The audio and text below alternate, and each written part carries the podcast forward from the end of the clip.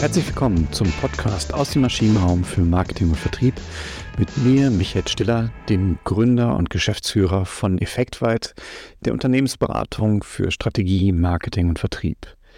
Ja, hallo zusammen in die Runde. Ähm, ich gucke hier aus unserem Büro auf den Kölner Heumarkt und sehe, wie der Weihnachtsmarkt aufgebaut wird. Äh, es ist Herbst, die Christstollen stehen, nee, das Christstollen stimmt nicht, Spekulatio stehen auf meinem Tisch. Das heißt, es ist Strategiezeit. Nicht nur Weihnachtszeit, es ist auch Strategiezeit. Und viele stehen vor der Frage, natürlich A, die Strategie zu entwickeln. Das ist, glaube ich, ein relativ wichtiger Punkt. Zum anderen steht aber auch auf dem Programm, wie bringe ich denn sowohl meine ja, mein, mein übergeordnetes Management, mein Geschäftsführer, mein Aufsichtsrat, ähm, aber auch mein Team dazu überzeugt von meiner Strategie zu sein, also meinen Weg mitzugehen.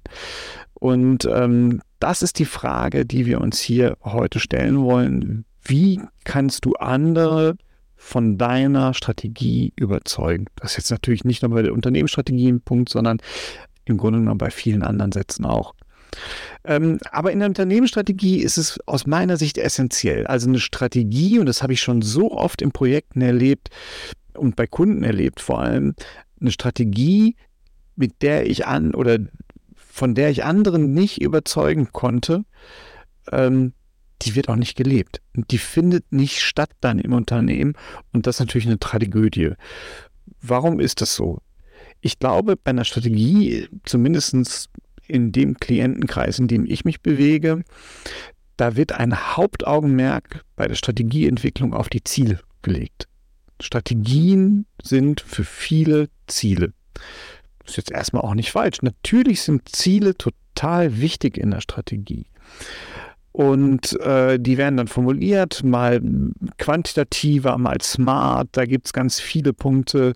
Ähm, und diese Ziele werden dann gesammelt und dann gibt es halt vielleicht noch ein Ordnungskriterium und dann werden diese Ziele häufig schon mal vorgestellt, äh, indem vor allem das in Präsentationen rumgeschickt wird. Da gibt es interne Posts auf, im Intranet, wo diese Ziele dann äh, vermerkt werden und runtergerattert werden. Und dann hofft man, dass die Mannschaft oder das Management sagen, ja, wow, das sind tolle Ziele. Das, was aber jetzt vor allem vergessen wird, ist der Mannschaft zu erklären, warum denn wow? Und das ist das, wo ich sage, da wird im Moment viel zu wenig oder aus meinem für meinen Geschmack wird, wird da viel zu wenig Augenmerk drauf gelegt und das ist die Ausgangssituation. Ich finde, für jede Strategieentwicklung ist ist mindestens genauso wichtig, nicht nur die Ziele, sondern auch die Ausgangssituation zu beschreiben. Wo stehen wir denn gerade?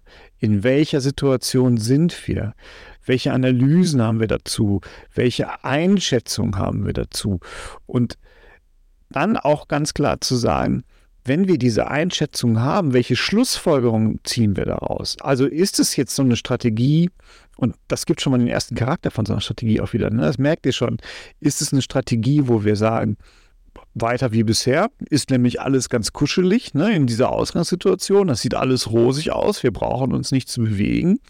Oder haben wir ähm, Schlussfolgerungen, Indizien, vielleicht auch Ängste, wo wir sagen, nee, wir müssen äh, was ändern, wir müssen in eine bestimmte Richtung gehen, wir müssen voranschreiten, damit das und das nicht passiert. Na, also da ist ein ganz wichtiges Augenmerk in diesen Prämissen einer Strategie. Und diese Prämissen bekommen in aller Regel, zumindest ich würde mal sagen, bei 70, 80 Prozent der Strategien, die ich lese, nicht genügend Aufmerksamkeit. Die müssen nämlich genauso dokumentiert werden und die müssen überzeugen. Weil ansonsten habe ich nämlich das Problem, dass meine Ziele immer hinterfragt werden können. Wenn irgendjemand eine andere Analyse hat vom Markt, eine andere Einschätzung, vor allem ein anderes Bauchgefühl, wird er meine Ziele hinterfragen und sagen, hm, glaube ich nicht, warum sollte ich das denn machen? Ich glaube, ich würde lieber was anderes machen. Ne, ich kann es vermeiden, wenn ich es erkläre. Warum komme ich denn auf diese Ziele? So, jetzt äh, lasst uns aber auch nochmal in diesen Zielen reden. Häufig habe ich dann wirklich in diesem, naja, wir haben jetzt 2023 und das wollen wir 2024 schaffen. Auch das ist schön und gut. Ich laufe aber immer Gefahr, wenn ich in diesen Zyklen denke, dass ich das große ganze Bild aus den Augen verliere. Und das ist, glaube ich, auch nochmal ein Punkt, warum wir uns manchmal schwer tun, andere von unseren Strategien zu erzeugen. Weil wir diese Ziele, diese Strategie, die wir jetzt entworfen haben, nicht einbetten in ein großes Ganzes.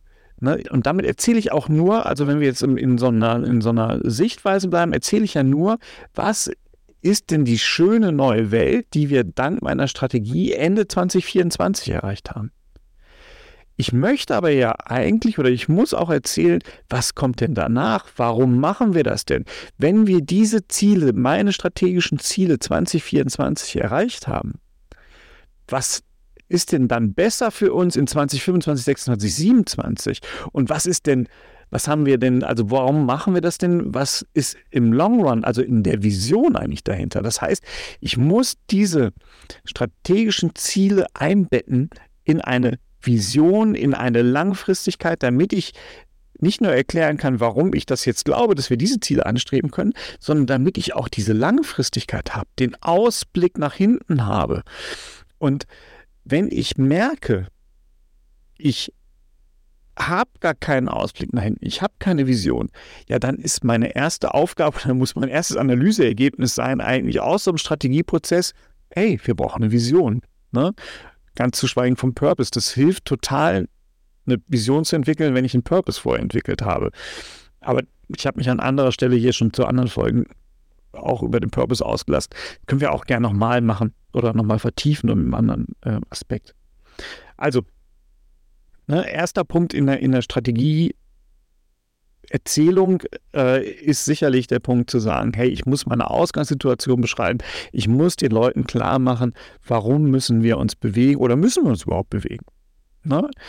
Zweiter Punkt ist, ich muss meine Ziele beschreiben, aber das reicht nicht nur, diese Ziele bis Ende 2024 zu beschreiben, sondern ich muss diese Ziele einbetten in etwas Größerem. Ne?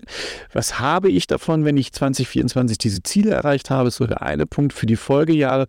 Und welche größere Vision, zu welchem Hafen steuern wir denn eigentlich, wenn wir diesen Kurs beibehalten? Das ist, glaube ich, ein ganz wichtiger Punkt.